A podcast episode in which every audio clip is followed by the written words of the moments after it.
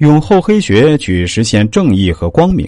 在很多人眼中，所谓的厚黑智慧是一门专门损人利己的邪恶智慧，就是让人没有廉耻、没有温情的使用各种手段来达到自己生存的目的。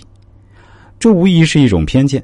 实际上，我们无法简单的判定一种智慧究竟是正面还是负面，它值得提倡还是应该加以消灭。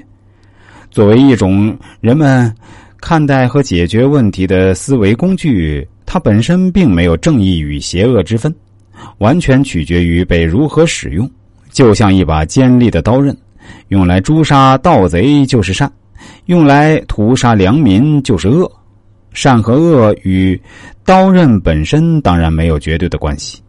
只要把目光投放到我们的周围，就可以发现，日常生活中总有那么一些人，表面上大讲仁义道德，但是那些熟悉他的人就知道。他时刻不再想着如何构陷别人，因为自己得到好处；而那些大奸大恶之人，他们往往是一个假仁义之人，其手段之黑、脸皮之厚，已经到了无人可及的地步。一般而言，人们很难看清楚这些人的真实面目。厚黑学正是帮助我们打造敏锐的洞察力，对社会上可能存在的黑暗。和阴险予以深刻披露和严厉打击。熟知厚黑学，可以让这些生活中的阴暗面原形毕露，让受厚黑之牺牲者尽可能的减少，让那些面善心恶之人没有便宜可占，大诈大奸之徒也没有完全的办法施展其伎俩。和任何智慧一样，厚黑智慧本身也无所谓的善恶。使用厚黑学的人可能是坏人，也可能是好人。好坏的权衡全在运用目的和方法如何。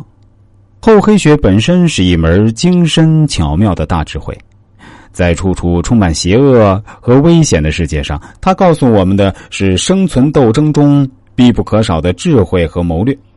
在那些邪恶黑暗势力斗争的时候，我们必须要让自己足够强大。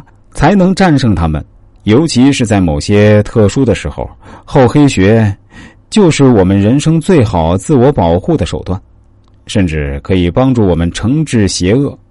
厚黑学教主李宗武自己在创造厚黑学的时候也说：“我们在人世上如果能找到规律，则世界学说可以归于一致，人事的纠纷可以免除，而文明必然会取得大的进步。”由此可见，厚黑学的发明，也是为了解决人与人之间的纠纷，因此也是怀了美好的愿望的。